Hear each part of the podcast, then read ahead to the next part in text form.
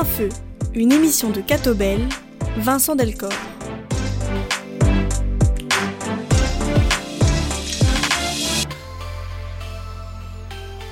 Mesdames, Messieurs, bonjour. Grand plaisir de vous retrouver pour un nouveau numéro de plein feu. Chaque semaine, nous échangeons longuement avec une personnalité du monde culturel, économique, politique, social ou religieux.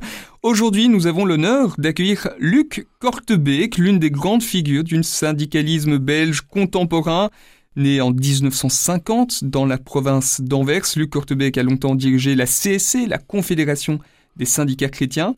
Il a aussi travaillé à l'Organisation internationale du travail dont il a dirigé le conseil d'administration de 2017 à 2018. Luc Kortebeek, bonjour. Bonjour. Et merci d'être avec nous aujourd'hui. Avec, plaisir. On va prendre le temps de, de vous écouter, d'apprendre à mieux vous connaître. Comment est-ce qu'on devient un responsable syndical? Quelle est votre histoire, votre parcours? Oh. Quels furent euh, vos combats, vos principales victoires? Et puis on parlera aussi de l'OIT, l'Organisation mhm. internationale du travail, une organisation importante qui se trouve à Genève et qui est peut-être méconnue pourtant.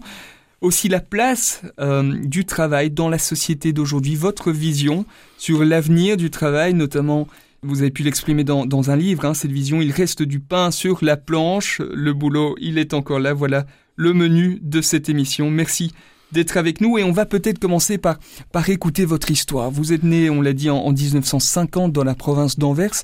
Est-ce que tout petit déjà, vous aviez le, le sens du combat syndical, le désir de devenir responsable syndical Non, pas, pas, pas du début, mais j'étais le, le euh, je suis encore le plus aîné de, de, de six enfants. Et voilà, donc j'ai certainement été très inspiré par la famille. Mhm. Hein, donc j'avais trois grands-oncles qui étaient missionnaires aux Philippines, Congo, euh, par après encore deux oncles missionnaires euh, au Brésil, etc. Donc euh, euh Papua, Nouvelle-Guinée, etc. Donc on avait un peu dans la famille déjà l'élément international, même si on habitait dans une petite commune, Tisselt, hein, qui est qui est maintenant euh, qui fait partie du Willebroek, mais c'était quand même une, une, une, petite commune. Et voilà, donc mon père était, il était enseignant à Tisselt euh, et il était connu par les gens, donc on, disait hey, bonjour maître hein, mm. et mm. bonjour Luc, Luc et, et, et voilà, c'est comme ça que j'ai commencé ma vie. Donc oui, euh, dans la maison, euh, la maison était toujours très, très ouverte hein, euh, pour, pour tous les gens. Hein. Euh, il y avait des gens qui venaient avec leurs problèmes, avec leur situation. Ça, j'ai vécu du, du, début et j'ai bien écouté. Hein. Mhm. Même mhm. si les, euh, les adultes parlaient beaucoup. Et donc, moi, j'étais là pour écouter. C'est ça que j'ai fait beaucoup. Malheureusement, donc, mon père décidé au moment que j'avais 16 euh, ans. Ah Et donc, euh, immédiatement, j'ai dû prendre une responsabilité pour les autres avec ma mère et, et, et voilà, j'étais le, le, plus aîné. Ça a naturellement aussi inspiré ma vie pour une, pour, pour une grande partie. Et voilà, dans la commune, dans, dans, le village, dans la paroisse, naturellement, j'étais aussi enfant de cœur, comme ah on dit, hein, donc pendant une certaine période. Et par après, je me suis engagé euh, à la GOC, la JOC, mhm. euh, donc la, euh, la jeunesse ouvrière chrétienne, parce que ce que j'avais envie de suivre aussi les enfants que je connaissais de ma jeunesse. Et donc, la plupart d'eux, à ce moment-là, donc les garçons en tout cas, après euh, les six ans, euh, donc ils faisaient encore une septième année scolaire, une huitième année scolaire dans l'école euh, du village, et par après, ils partaient vers Eternit travaillé à Eternit, euh, donc euh, à Tisselt et à, et à Capella Oldenbos. À ce moment-là, on connaissait pas encore euh, le problème euh, de, de, de l'amiante. Hein, donc, mais, mais c'était donc j'ai j'ai connu tout et, et ça m'intéressait beaucoup mm-hmm. hein, de travailler. Donc immédiatement, j'étais un peu aussi un, un des dirigeants de, de, de ce groupe. Et mais c'était quand même des cultures très différentes parce que moi j'étais au collège Saint-Rombaud euh, à, à Mechelen, à Malines. Et voilà, c'était un clash de, de, de, de culture, c'était très différent. J'ai toujours pu travailler et, et avec avec ces deux cultures. Donc à la fois une culture plus populaire sans doute et puis et puis une culture plus plus intellectuelle. Oui, c'est ça. Hein. Tout à fait, les deux. Et les deux étaient étaient importants pour moi. Mais oui, je savais les combiner de l'une ou de l'autre façon. Je ne sais pas comment ou quoi, mais je, je le faisais comme ça. Et c'est par après que j'ai fait aussi le choix d'aller à l'école sociale à Leuven-Everlé. C'est ça. Donc des euh, études pour devenir assistant social? Assistant social, mais il y avait une division spécialisée pour le travail syndical. Et donc, euh, euh, nous étions aussi dès les 68 heures, hein, donc on était critique hein, de la société, vers la société, même vers les organisations syndicales, etc. On était critique d'une part, mais d'autre part, j'ai fait le choix parce que on voulait quand même aussi des changements vers la justice sociale. Et donc, avec le syndicalisme, j'ai toujours pensé, voilà, avec le, syndicat peut faire quelque chose dans ce sens-là. Mhm. Et donc, j'aimais beaucoup travailler individuellement avec des gens, mais j'ai quand même fait le choix pour des éléments qui sont plus structurels. Et c'est pour ça que j'ai fait ce, choix. Et vous évoquez déjà le, mot justice sociale. C'est un mot qui, qui apparaît tôt dans, dans, dans votre esprit. C'est, en tout cas, cette soif de justice, vous avez le souvenir que, que jeune déjà, elle vous habite? Oui, euh, parce que avec ce que les, les, jeunes qui partaient à leur travail euh, me, me, racontaient à la, à la GOC. Euh, donc là, j'ai appris beaucoup hein, de et, et, et voilà, c'est comme ça que, que j'ai appris. Voilà, il, il, il, faut les aider, il faut les soutenir. Il y a, allez, donc euh, parce que eux aussi avaient leurs idées, avaient leurs expériences et il fallait les respecter, le respect des gens, le respect pour les travailleurs. Oui, mhm. ça a été très important à ce moment-là. C'est pour ça que j'ai fait ce choix. Et par après, donc après mes études, même à la fin de, de, de ces études, j'avais fait un stage euh, donc à la CSC et donc euh, c'était quand même difficile à ce moment-là pour trouver un, un emploi parce que il y avait beaucoup de jeunes qui, qui étaient des sans-emploi. Mm-hmm. Mais la CSC m'a pris immédiatement. Ah et elle va vous garder longtemps, hein, puisque vous allez pratiquement faire toute votre carrière. Oui, toute, toute, la carrière. hein, Donc euh, toute ma, ma, carrière professionnelle. Par après, j'ai encore fait l'OIT, mais ça c'était euh, comme comme bénévolat en fait. Hein, donc euh, c'est ma carrière officielle, ça a été une, une, une, carrière à la, à la CSC. Et vous dites la CSC vient vous chercher, c'est comme ça que ça se passe? Naturellement, il y avait des gens qui me connaissaient déjà de, de ma période de la GOC, d'une part, mais d'autre part aussi avec le, stage que j'avais fait, euh, c'était par hasard à Bruxelles, à la siège nationale de la CSC. Et donc, c'était dans une période très compliquée, une période de, de grève sauvage euh, dans beaucoup d'entreprises. Et c'était vraiment des, des, comment dire, des, des grèves pour la qualité du travail. Mm-hmm. Ce n'était pas premièrement des grèves pour les salaires, c'était premièrement des grèves pour être respectées c'était les femmes qui travaillaient dans les usines textiles, etc., qui faisaient le travail à la, à la chaîne. À la chaîne. C'était le début, le début du travail de beaucoup de femmes, d'une part, euh, mais d'autre part, donc il n'était pas beaucoup respecté, etc. Donc il y avait beaucoup de problèmes, beaucoup de stages, et il y avait des cours de formation à la CSC, faits pour les permanents. Et voilà, comme stagiaire, je pouvais suivre ces cours-là.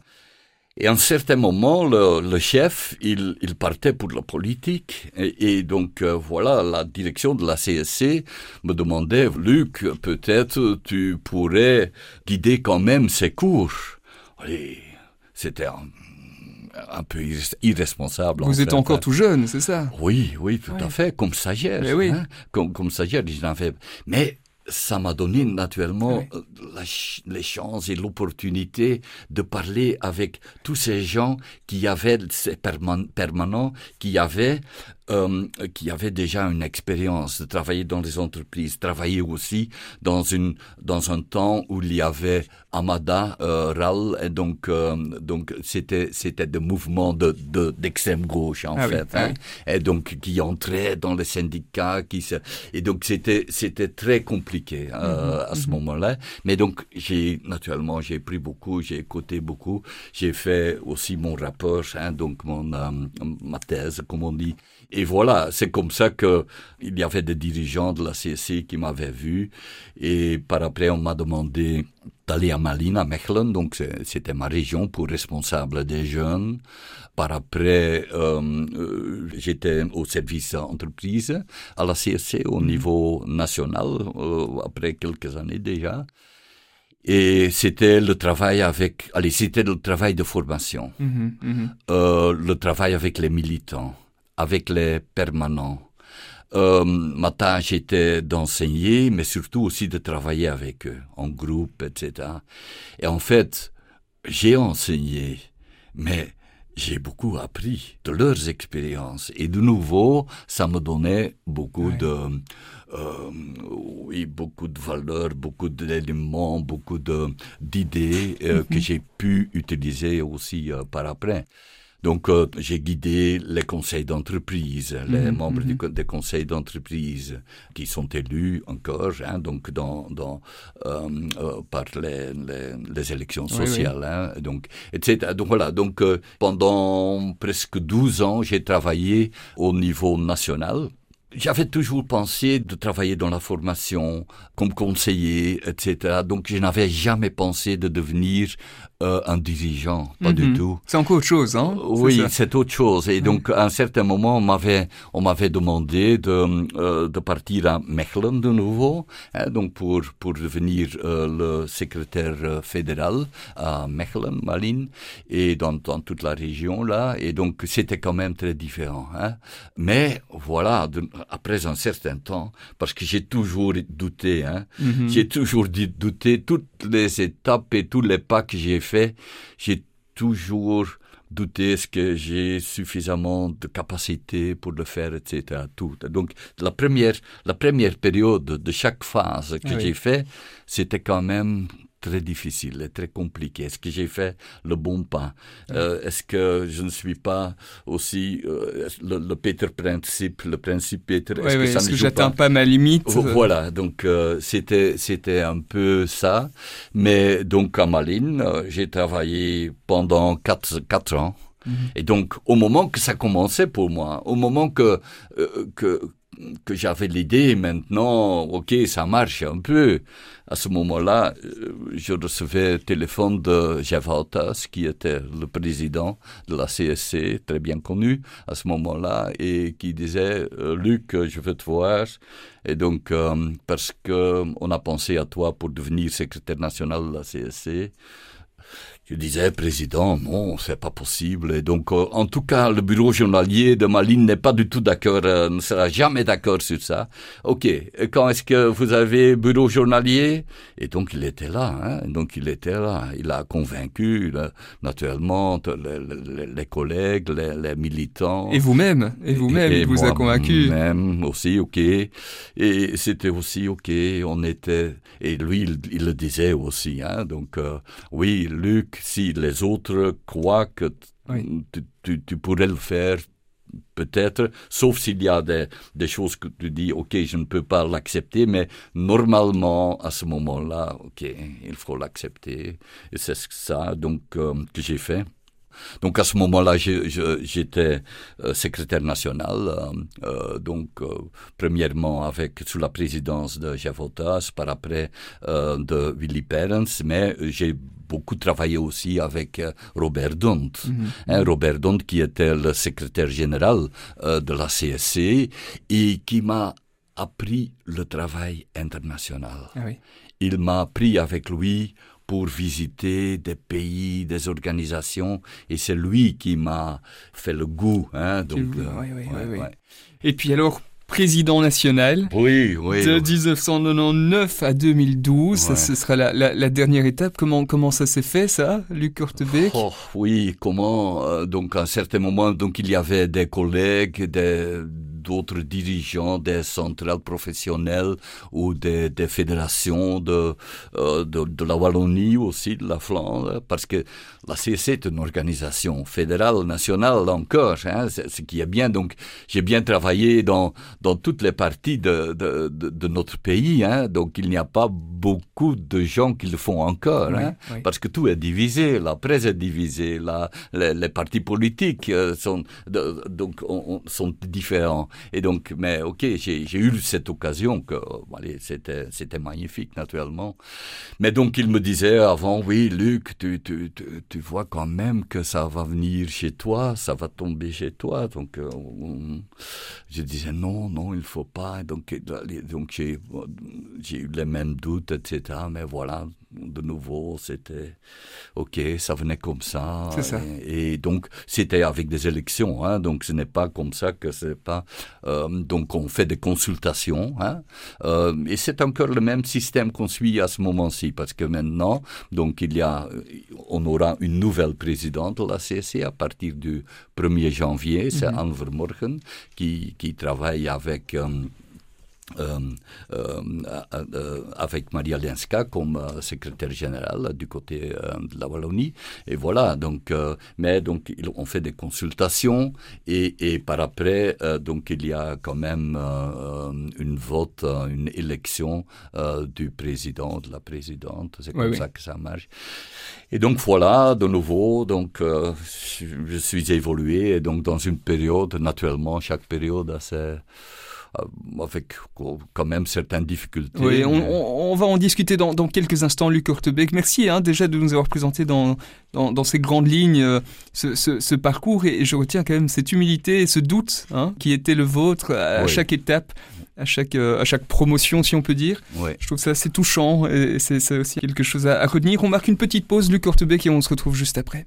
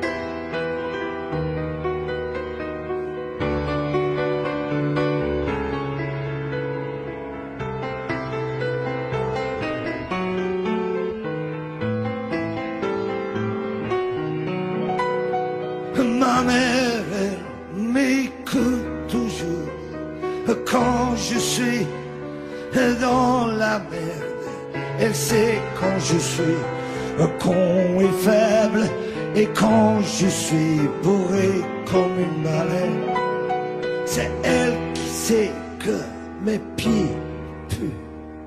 C'est elle qui sait comment je suis Mais quand je suis malade, elle est la reine du suppositoire. Dans les yeux de ma mère, il y a toujours une lumière. Ah, dans les yeux de ma mère, il y a toujours une lumière. L'amour, je trouve ça toujours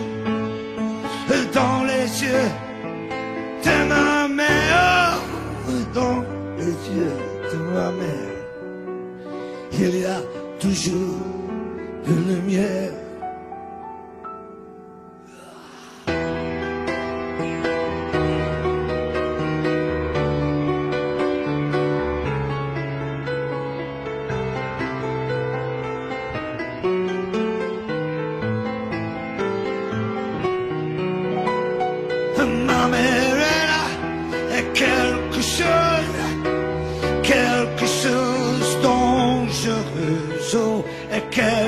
Chose de et quelque chose de merde dans les yeux de ma mère. Il y a toujours une lumière. Oh, dans les yeux de ma mère, il y a toujours une lumière. Dans les yeux de ma mère, il y a toujours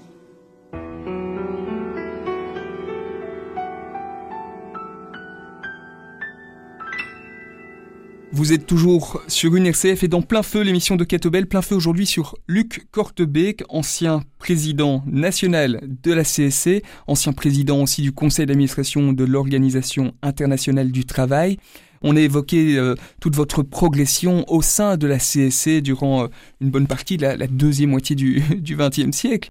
Peut-être euh, revenir sur, sur quelques combats qui vous semblent significatifs, quelques victoires peut-être aussi, et peut-être nous dire au fond comment ça se passe, euh, les, les, grandes négociations. On parle beaucoup du, de la concertation sociale à la belge.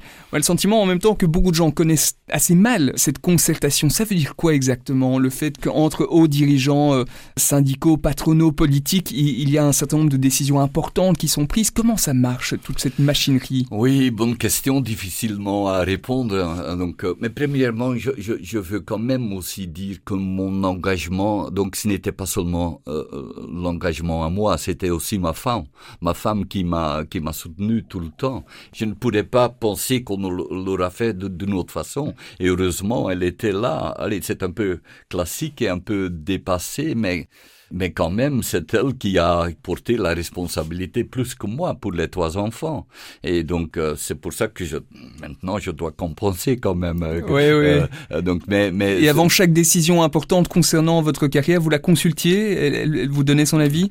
Oui. Donc, elle a, elle a donné ses réactions, etc. Mais donc, elle n'a, elle n'a, elle n'a jamais voulu d'être euh, la femme du président hein, donc euh, et donc elle travaillait à l'enseignement euh, elle, elle donc à l'enseignement secondaire comme prof maths etc donc elle, elle, elle a travaillé pendant cette période aussi mais elle combinait ça avec les enfants et donc non ça allez ça je dois dire que, que, que ça a été quand même très important pendant toute la période.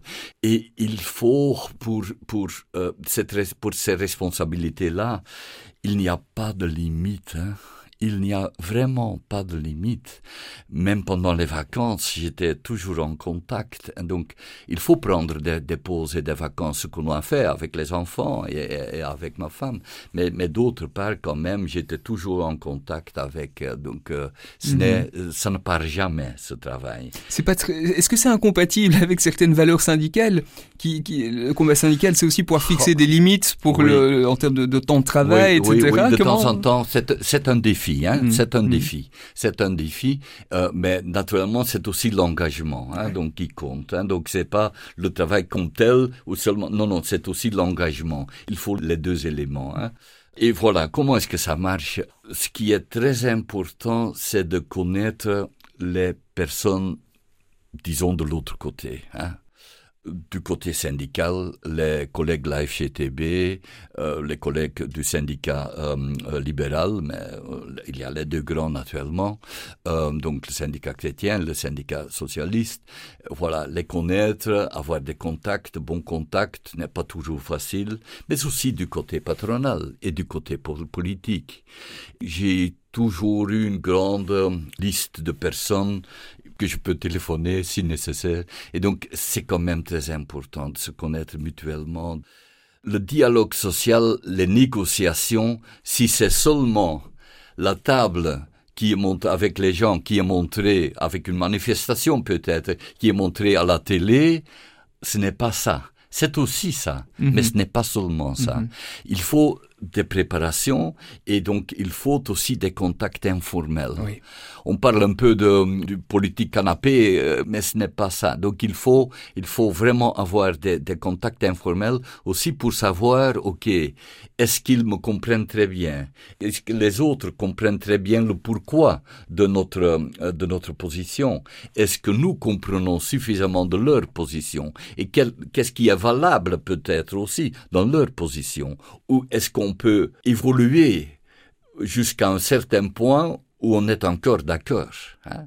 Voilà, tous ces éléments-là donc la connaissance des personnes, connaissance informelle, ça veut dire quoi? Ça veut dire on, va on va manger régulièrement avec les uns les autres, on les invite à la maison, on part en vacances même avec certains ministres? Non, non, non, pas, pas. du tout. Non, non, pas du tout. Donc le, sur, sur ce point-là, la situation privée, euh, les vacances, etc. Non, pas du tout. De temps en temps, ok, on boit un café ensemble, on boit un verre ensemble, on mange ensemble de temps en mais mais pas trop. Hein. Donc il, il il faut équilibrer tout ça. Mais c'est important de se connaître, hein, d'être différents côtés. Et donc à partir de ça, ça peut commencer. Et ce que, si je regarde la situation en général politique et aussi au niveau du dialogue social à ce moment-ci, j'ai l'impression qu'il y a un manque quand même de suffisamment de contact mhm. et suffisamment de respect mutuel.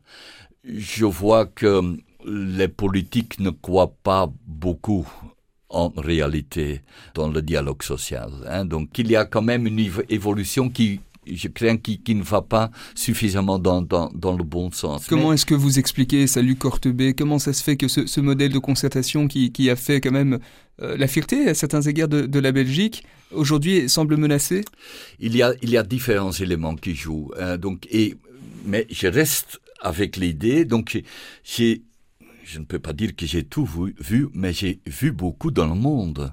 Et je ne vois pas beaucoup de systèmes qui marchent mieux que le système à la Belge. Et donc, ce n'est pas mauvais. Pas du tout. Et c'est encore possible pendant ces temps-ci ça compte aussi pour le pays, ça compte aussi pour le, pour le nord et le sud et, et, et le milieu Bruxelles. Donc, donc, donc il, il, faut la connaissance et le respect mutuel pour les situations. Et si on connaît la situation des autres, on peut comprendre plus leur position. Et voilà, ce sont des éléments qui manquent. Ce que je vois aussi, c'est que, par exemple, il y a notre système de l'indexation des salaires. Euh, il y a notre sécurité sociale. Et le problème est que, actuellement, il y a beaucoup de gens et beaucoup de jeunes qui pensent que c'est un peu automatique. Mais ce n'est pas du tout automatique. Les chiffres montrent ça, et donc les statistiques montrent ça. Il y a 96% des travailleurs en Belgique qui profitent de l'une ou de l'autre façon de la sécurité sociale, de l'indexation, des CCT, des conventions qui sont faites. Et donc, ben, ils ne savent plus. Ça semble être quelque chose comme automatique. Et c'est donc, et ce n'est plus montré. Les succès ne sont plus montrés ce, sont, ce qui est montré, ce sont les, les grands problèmes. Maintenant, par exemple, avec Deleuze, qui est un grand problème parce que quand même, il y a un manque de respect d'une direction vers 9000 travailleurs. Oui, de temps en temps, il faut des transitions, ça je comprends bien. Mais est-ce que on a vraiment travaillé avec les gens et comment le faire, comment respecter aussi leur situation et, et, et quoi faire.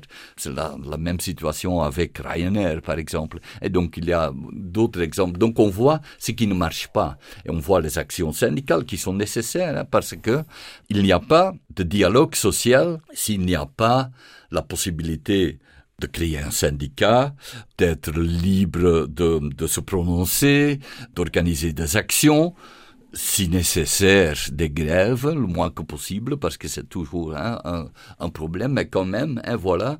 Donc c'est un peu ça. Donc il, il faut ces éléments-là pour équilibrer les pouvoirs un peu, mhm, parce que mhm. c'est aussi c'est ça. Et aujourd'hui, les pouvoirs se sont un peu déséquilibrés. Vous craignez aussi pour, en particulier pour l'avenir du syndicalisme, pour ce pouvoir-là? Oui, donc euh, on, on, vit une, une, période plutôt complexe et, et, difficile, mais d'autre part, je ne vois pas d'autres possibilités que, que d'avoir le dialogue social. Et donc, euh, c'est aussi OK avoir des organisations euh, patronales et des organisations euh, des de, de travailleurs, des syndicats si je regarde la situation historique, et, mais aussi la, la, situation actuelle, le succès de la CSC a été toujours que c'est un syndicat de proposition. Mm -hmm. hein? Donc, OK, il faut être critique, etc., mais c'est aussi, dans des périodes très difficiles, c'est bien de réfléchir et de réfléchir vers l'avenir, quoi faire, qu'est-ce qui est important pour les travailleurs maintenant, mais pas seulement maintenant, aussi pour l'avenir. Et un des, des, grands problèmes de la politique en général et aussi du dialogue social, c'est aussi que si on regarde les médias aussi, les, les médias sociaux, etc., on voit quand même que c'est ce qui se passe maintenant, ce qui se passe demain, mais pas après. Hein. Donc, on réfléchit plus suffisamment, on n'est pas suffisamment intéressé sur l'avenir. Hein. Donc, OK, qu'est-ce qui se passe maintenant et quelles seront les, les suites par après? Donc, il faut toujours équilibrer tous ces éléments-là. Mm -hmm. Mais si je peux, allez, le succès de la CSC a toujours été euh, donc le, que c'est un syndicat de, de, de proposition. C'est ce qui distingue la CC de, de la FGTB Oui, oui, je le peux, je, je, oui, oui, je peux, je peux le définir comme ça. Mm -hmm. oui. Une autre distinction, c'est le, le, fameux C hein, euh, de, de, de, chrétien. Qu'est-ce qu'il a pu vouloir dire au sein de la CC, euh, en tout cas euh, au moment où vous étiez actif? Oui, donc euh, les valeurs, ils sont l'accès naturellement sur l'humain et la dignité de la personne. Et voilà, ce sont des, des, des, des valeurs euh, chrétiennes. Et donc, euh, s'il y a des positions, donc on va quand même, euh, il y a l'enseignement chrétien, etc. Ce sont quand même des éléments qui ont toujours joué à la CSC. Et donc, ça c'est en général la situation. Et donc, d'une part, d'autre part, naturellement, c'est aussi la foi personnelle qui m'a qui m'a aidé aussi dans des périodes difficiles. Vous pouvez donner des, des exemples? Est-ce qu'il vous est arrivé, je ne sais pas, de, de, prier à la veille d'une négociation importante? Oui, quand même. Hein, on pense, on réfléchit, on dit qu'est-ce que je dois faire. On doit, ok, est-ce que, est-ce que je j'aurai suffisamment de, de, de force hein, pour le faire? Comment faire? Est-ce que j'ai bien écouté les gens? Est-ce que j'ai bien allez, donc et, et, voilà. Donc c'est aussi, on pourrait dire une sorte de prière de ou d'examen de conscience? Oui, oui, oui, c'est oui. ça quand même, hein, quand même. Qu'est-ce qu'on a fait? Est-ce qu'on a bien fait? Est-ce qu'il faut encore? Et donc il y a toujours des éléments qu'on doit euh, euh, qu'on doit changer. Donc euh, et ce qui m'a aidé aussi beaucoup, c'est que je pense que j'ai toujours demandé beaucoup de conseils à d'autres, et donc euh, et j'en je, suis sûr que, allez, donc je le sais aussi que euh, que j'avais de temps en temps des idées ou des projets que j'ai vraiment changé, ouais. hein, donc euh, après consultation d'autres. Être hein, donc, capable de changer la vie. Oui, oui. Donc il faut, il, il faut, donc c'est pas si on part seulement de l'idée du pouvoir, ça ne marche pas du tout. Non, comme syndicaliste aussi, donc oh, c'est important de pouvoir négocier. Hein? Euh, c'est important de pouvoir travailler avec les médias, mais le plus important, c'est une société, c'est une de travailler à l'unité d'une organisation. Même s'il y a différentes idées, même s'il y a différentes situations, et il faut tenir compte de tout cela, mais garder et travailler à l'unité, ça c'est très important pour une organisation comme la CSC, parce qu'il y a toujours des gens qui sont peut-être un peu plus gauche, un peu plus... Ok, mais mm -hmm. ok. Les écouter, et travailler aussi avec eux et avec les autres et, trouver trouver les solutions hein, entre eux entre eux et ensemble les mettre ensemble et, c'est aussi aller les guider. Hein. Donc, euh, et à ce moment-là, on apprend beaucoup de ces gens-là, et voilà, ça donne la direction. Hein. Donc, euh, ok, il faut aller dans cette direction-là maintenant, on est sûr, ok. Et voilà, on va en avant. Luc Kortebeg, ancien président de la CSC, vous êtes l'invité de plein feu aujourd'hui. On se retrouve dans quelques instants pour la troisième et dernière partie.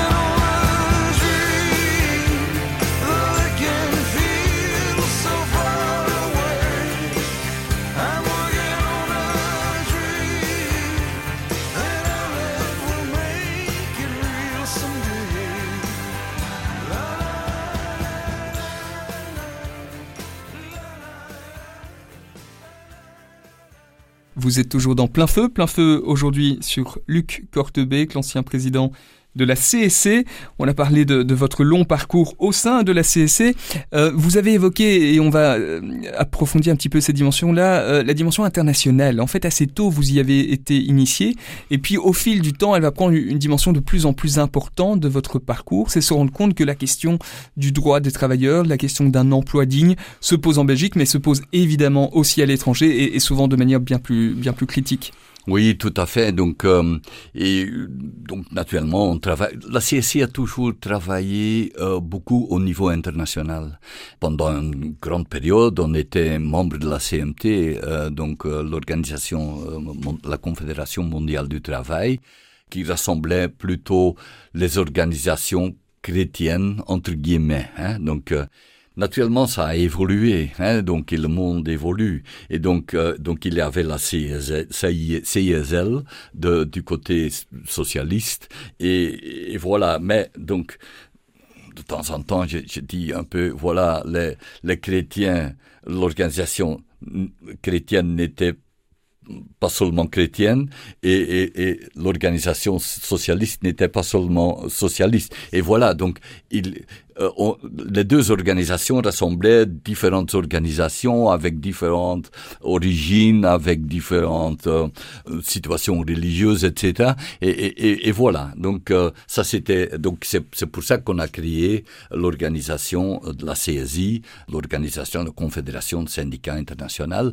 Ça, j'ai aidé à ça aussi. J'ai pu aider au début de cette organisation-là qui a été créée en 2016. Sur le plan international, justement, quels sont peut-être les, principaux combats que vous avez portés Oh, voilà, naturellement, c'est le travail décent. Hein, donc, comment arriver à un travail décent dans, tous les pays Et donc, ce n'était pas du tout nouveau parce que déjà, donc en 19, hein, donc euh, il y a plus que 100 ans, à Versailles et à Paris et à Versailles, qu'on pensait à ça. Donc, on, venait d'une situation de la pauvreté euh, dans différents pays et d'une situation euh, précaire des travailleurs dans, dans tous nos pays de, dans le 19e siècle.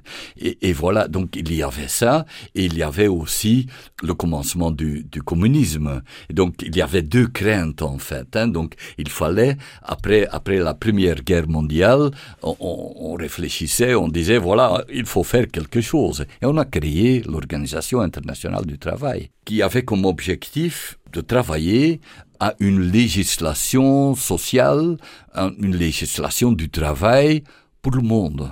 Hein? Ok, c'était naturellement très révolutionnaire. Qui devait le faire? Ah oui, pas seulement les gouvernements. Il y a aussi, on, a, on aura besoin des, des, des employeurs, on aura besoin des, des travailleurs, mais les travailleurs, ok, est-ce qu'ils sont organisés? Ils doivent être organisés. Comme ça, donc, on a créé donc le tripartisme, comme on dit, et, et c'est comme ça que on a créé vraiment donc une organisation qui a fait et qui fait encore la législation sociale au niveau mondial. Mmh, mmh.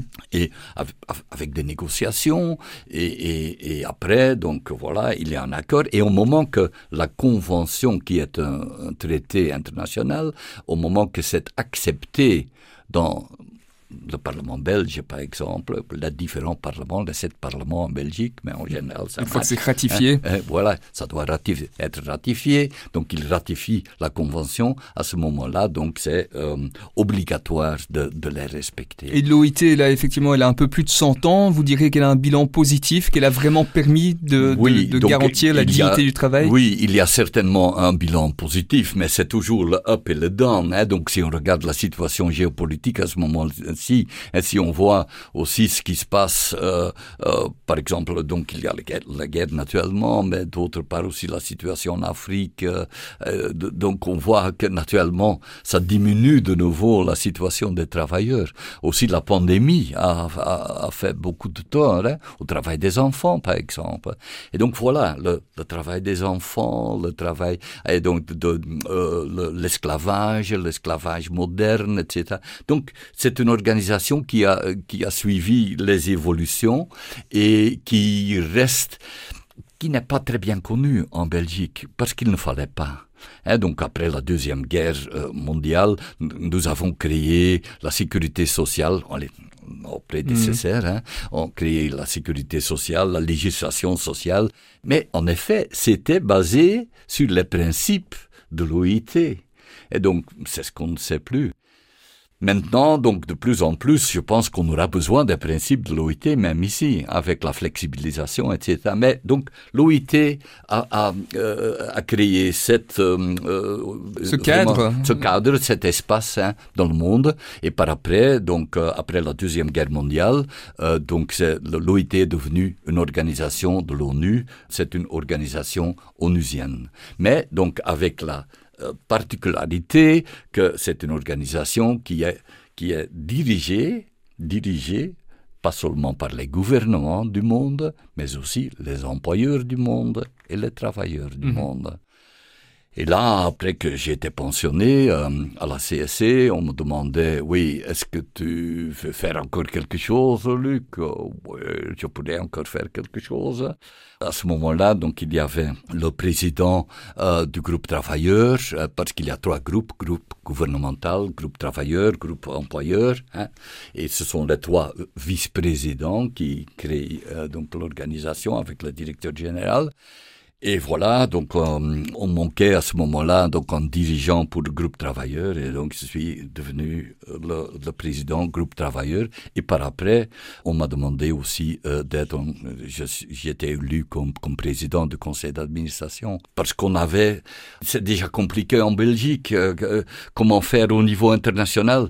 Et là je réponds toujours que si on peut négocier et faire des accords en Belgique on peut le faire aussi au niveau mondial. un, combat peut-être qui vous a tenu et qui vous tient encore particulièrement à, cœur, c'est celui que vous avez très brièvement évoqué, c'est la question de l'esclavage. Et j'aimerais qu'on s'y arrête un petit peu.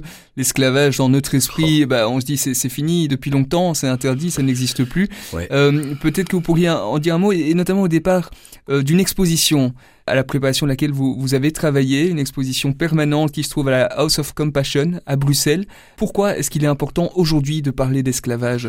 Oui, parce que le problème de l'esclavage moderne, ça monte de nouveau. C'est l'informalisation du travail.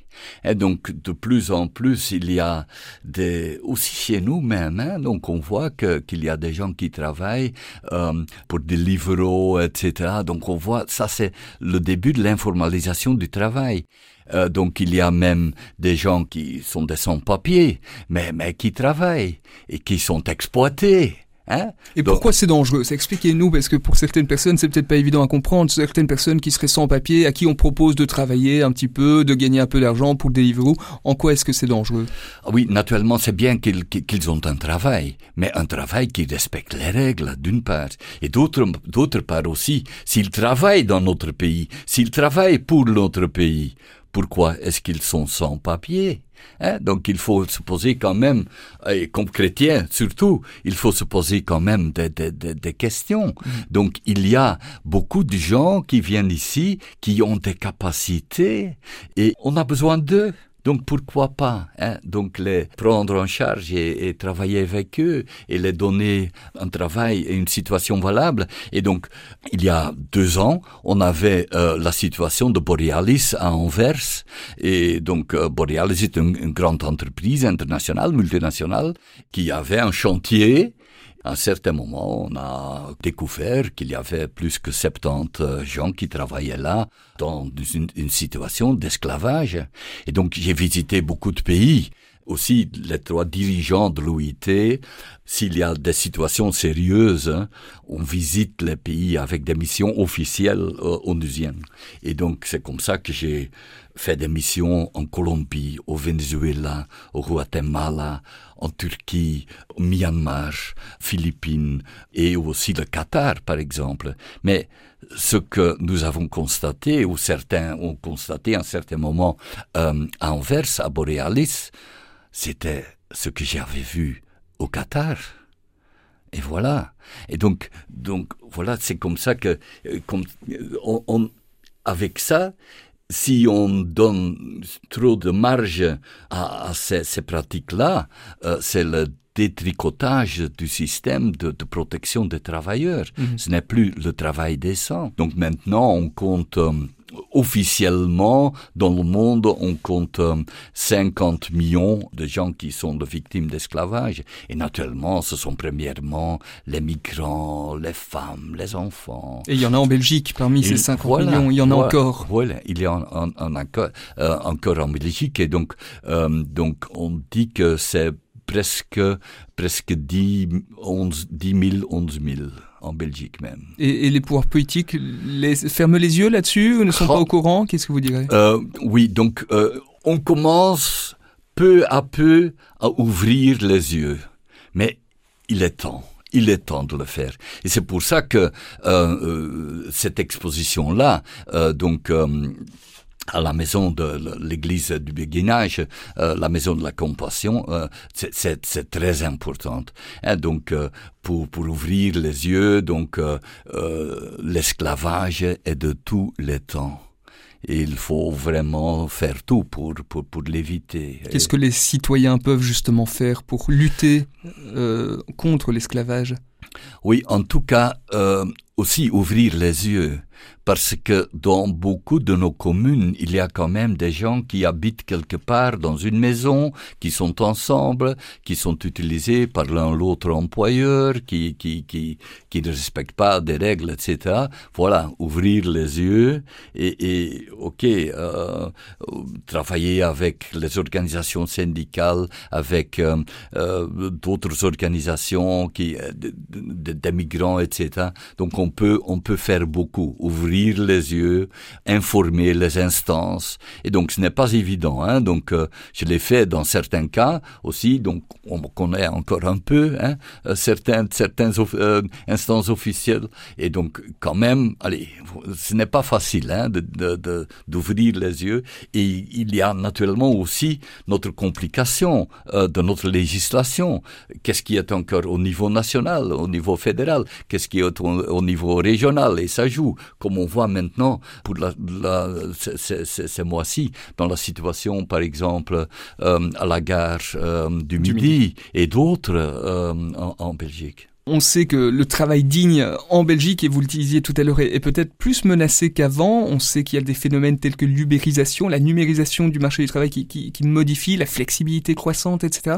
L'avenir de la dignité du travail en Belgique est menacé, est en danger? Oui, dans un certain sens, oui, mais on a encore les mécanismes. La question est donc, naturellement, on, ne s'attend pas à une situation comme, comme l'esclavage moderne. Ça, je comprends encore. Mais les mécanismes doivent, ils, doivent être prêts pour voir ce qui se passe et pour y envoyer les inspections avec la police, etc. Donc, il faut, il faut quand même travailler ensemble. Et les organisations syndicales, les organisations patronales ne doivent pas seulement regarder la situation actuelle dans les entreprises officielles, où tout marche plus ou moins, mais aussi dans cette situation du le travail précaire. Ils ont une responsabilité aussi sur ce travail précaire. Et donc la situation est de, plus en plus difficile, mais d'autre part, nous avons encore les mécaniques. Mm-hmm. Il ne faut pas euh, détruire ces mécaniques. Et certains veulent détruire ces mécaniques, hein, parce que on n'aime pas trop la société civile, hein. même si, si, on le dit de temps en temps, si on le répète de temps en temps, on n'aime pas trop les organisations syndicales. Mais je pense que on a besoin, la société, la démocratie a encore besoin de leur apport. Les syndicats ont parfois une responsabilité aussi dans la mauvaise image qu'ils ont pu donner d'eux-mêmes ces dernières années. Oui, mais, mais, c'est très difficile. Hein? Donc, il y a les actions, les grèves, etc. Ce n'est pas très aimé par les gens. Ça, je comprends aussi. Mais d'autre part, c'est très difficile. Ils n'ont pas beaucoup d'autres moyens. On dit toujours, oui, il faut chercher d'autres moyens d'action, etc. Mais tous les autres moyens d'action, si on ne les voit pas dans les médias, ça ne marche pas. Donc, c'est difficile. Mais il ne faut jamais exagérer. Une grève, c'est toujours le dernier moyen. Hein? Donc, c'est le dernier moyen comme responsable syndical, il faut toujours déjà réfléchir comment est-ce qu'on va résoudre le problème. Hein? Donc, on peut entamer une grève, ok, mais comment est-ce qu'on va à la fin résoudre donc euh, le problème? Donc, ce n'est pas évident, mais quand même, ça doit être toujours l'idée qui est derrière. Luc Kortebeek, ancien président de la CSC, il reste du pain sur la planche, hein, c'est le titre du livre que vous avez signé chez, Racine, l'avenir du travail décent dans le monde. Et puis, on rappelle aussi cette exposition sur l'esclavage contemporain à la House of Compassion à Bruxelles. Luc Ortebeck, merci d'avoir été avec nous aujourd'hui. Chers auditeurs, vous pouvez naturellement retrouver cet entretien en podcast sur catobel.be, un entretien qui sera aussi prochainement diffusé dans le journal dimanche. Merci pour votre écoute et à très bientôt pour un nouveau numéro de plein feu.